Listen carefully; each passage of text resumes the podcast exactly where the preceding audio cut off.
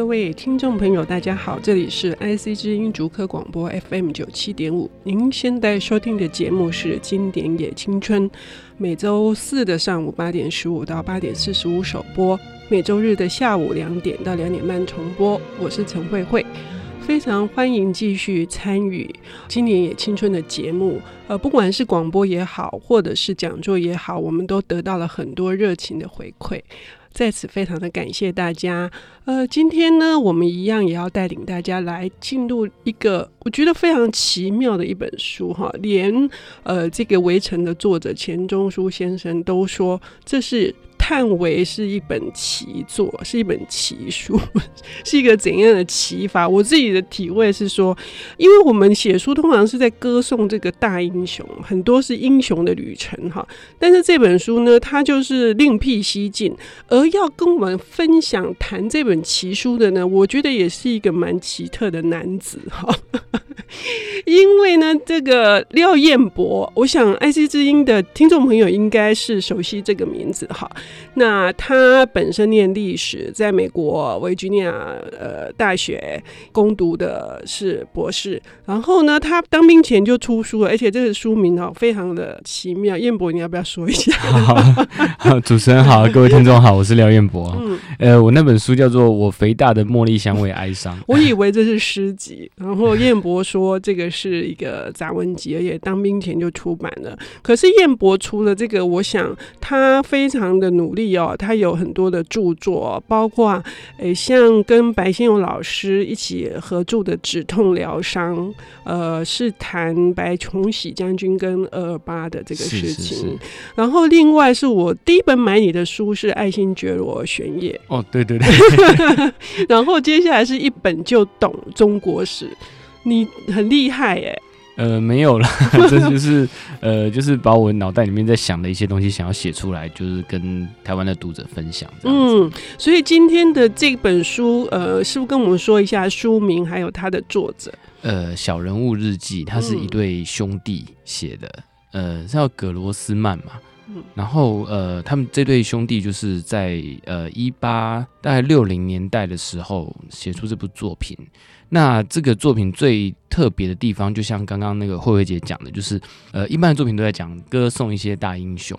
那这部作品它的日记就是呃，如其名啦，就是说他在讲的就是小人物，而且他厉害的地方就是说，他透过日记这个题材，这作者用第一人称，就是说呃，我每天做什么做什么，但是你不会觉得枯燥，然后呢，你会觉得他非常详尽的凸显出他这个人的。荒谬啦，那种势利啦，然后愚昧啦等等的事情，这样子。那他其实到现在已经呃，他从他讲的其实是呃十九世纪末的那种英国中产阶级的生活。可是你发觉他其实跟二十一世纪的人们比起来是有共通性的。就是我在翻译这本书的时候，我常常翻一翻我就开始笑，因为呃，就是在我在翻的过程当中，我就发觉里面很多句子，包括这个主人翁。他去训斥他的儿子的时候，我就觉得好像是我爸爸、我父亲在训斥我。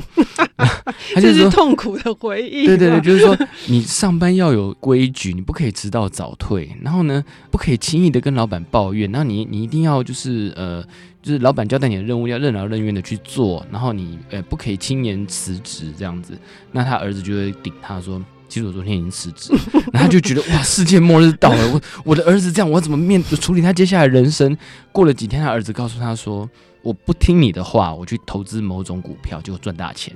他就说：“哎，奇怪，这种事情应该发生在我的 我自己身上，怎么会我儿子不听我的话，然后也不照我的话去做，反而是他赚钱呢？”他嘴巴上这样说，但是我们在过几天他的日记里面就会看到，就是说。我偷偷的也去投资，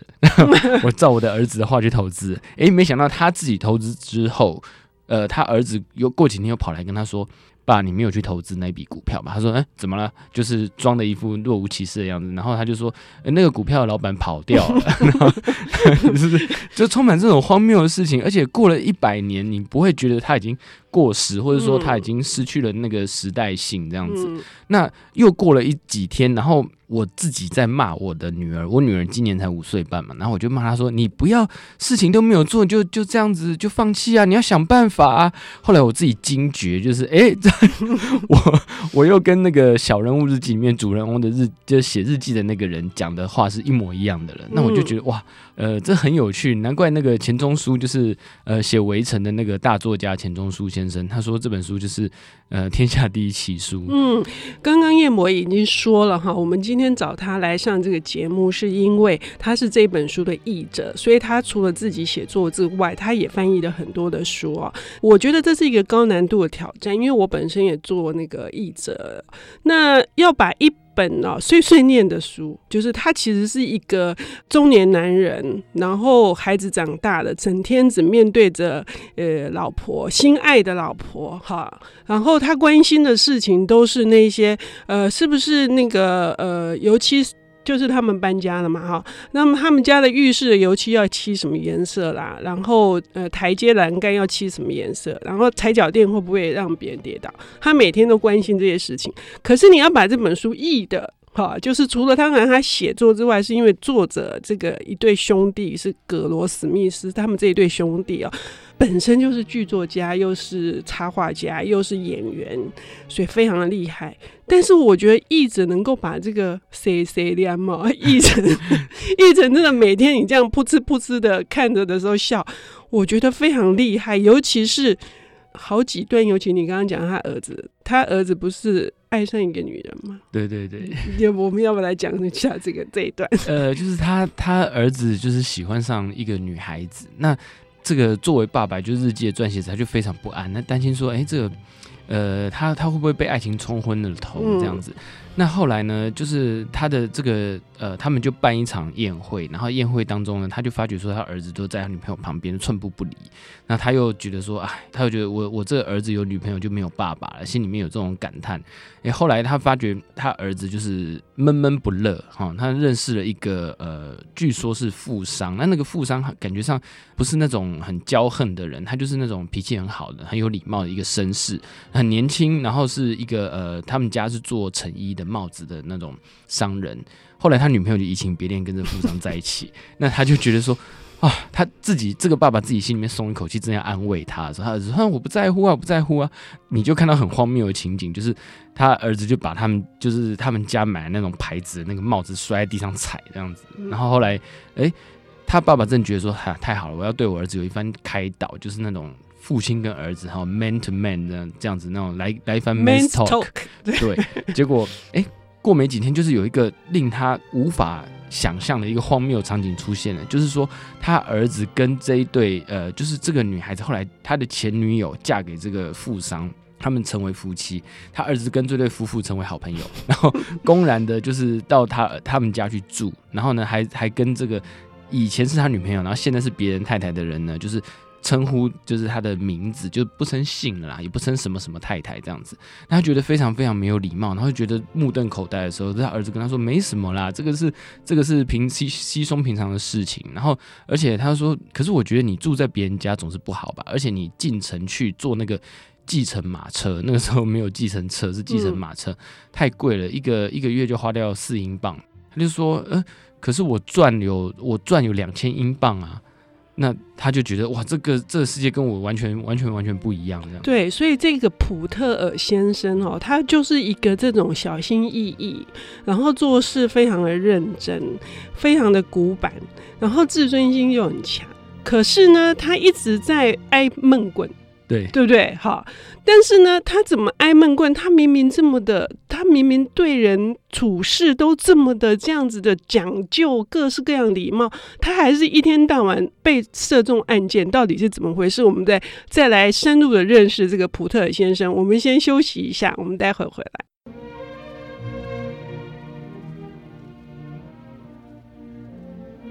欢迎回到 IC 之音竹科广播 FM 九七点五。现在进行的节目是《经典也青春》，我们今天邀请到的特别来宾是廖彦博。呃，彦博最近呢收到这个国史馆的邀约，要他五个星期之内写出一本书。我觉得实在是呵 呵只能说佩服哈，因为底子很丰厚。那他今天为我们带来的这一本经典是已经一百多年，呃，是一对兄弟，非常有才华的演员，而且是作曲家跟插画家格罗史密斯兄弟他们。们所创作的，被钱钟书誉为是这个奇书，而且被另外一个英国作家艾弗林沃誉为是这个世界上最有趣的小说。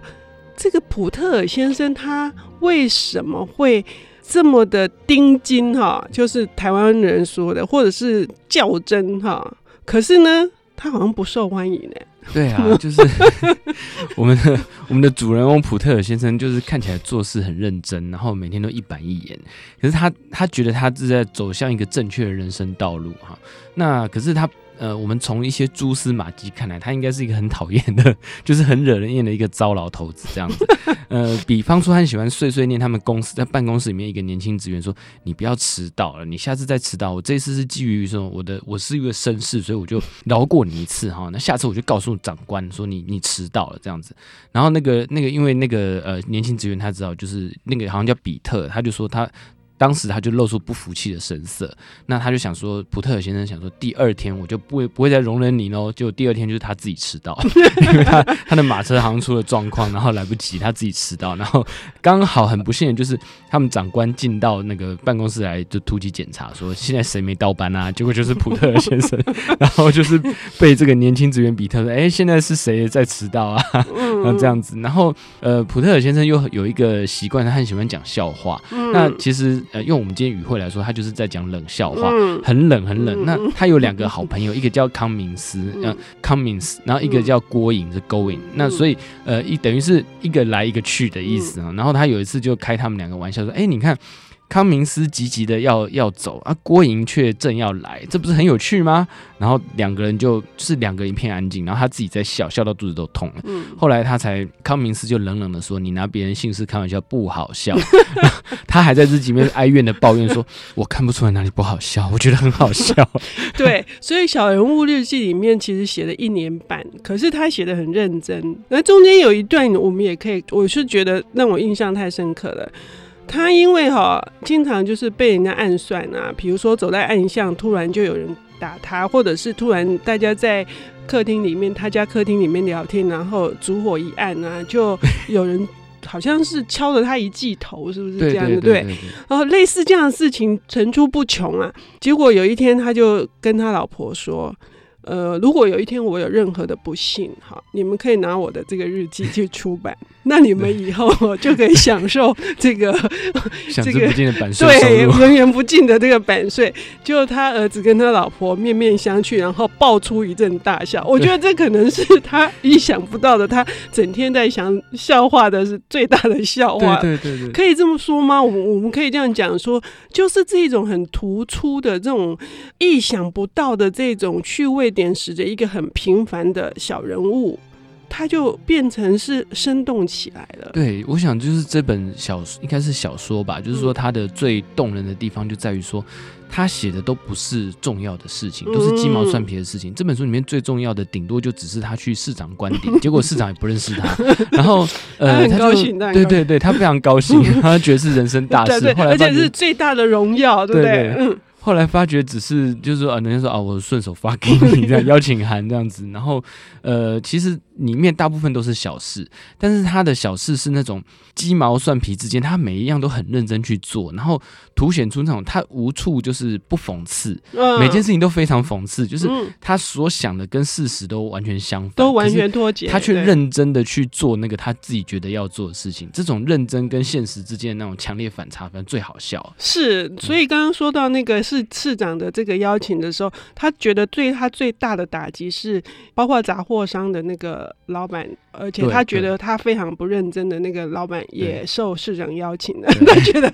然后重点是他到处去跟人家宣告说他接受了市长的邀请，然后打开他们的地方报，居然列出了一长串都读不完的名单，然后没有他，没有他。他就来去函更正，然后 就去函更正之后，第二天登出一则启事说，扑特尔先生说，是那个他是本来是 P O O，然后改成 P O W，是 P E W，就 Pew，Pewter，本来是 Puter 变成 Pewter，然后就说。普特尔先生说他有参加，然后他就很生气说我是普特尔，然后他们又改说呃什么 Porter，对，就是说波特尔先生说。他有参加，他说他本来觉得这个报纸他本来要发给所有亲戚看，那他现在是他的反应是看到他更正三次都错之后，他就把它揉到那个那个垃圾桶里面去，自制楼里面去，他就说我的时间很宝贵，我没有空要理这种报纸，我就看了就很好笑。好，这本小人物日记呢，传达。出了我们很真的很真实的人生，可是呢，又充满了戏剧感，所以呢，他才能够在一百多年来在，在呃英国还有世界各地从来没有绝版过。那我们都习惯于看这种好莱坞式的壮烈的史诗的波澜壮阔的，可是呢，我们回过来面对我们人生哈，透过这本小人物日记，其实为什么我们也不可以来写日记呢？这不就是一开始的时候？是啊，是啊，我觉得日记有一些那种生命的小细节，其实最可贵。嗯，就是说当时你可能不觉得，因为你记下来的可能都是你想记的一些大事，包括你自己生命的大事，比方说感情啦、事业啦，甚至呃其他一些那种亲友的来往啦、互动等等。可是，比方说那种我今天早上起来刷牙结果滑一跤，或者是说我在涂油漆涂了浴缸，然后再泡在热水咱们醒来说哇，全部都是红色的水，我以为也泡在血海里面，是吧？其实那种荒谬的细节，其实流传下来最可贵。是，所以呢，这个普特尔先生这个字哈，因为他实在太轰动了。他本来在报纸上连载，后来欲罢不能了。这个日记呢，实在记得就是说，每一个人都每天都在期待他还会发生什么那令人觉得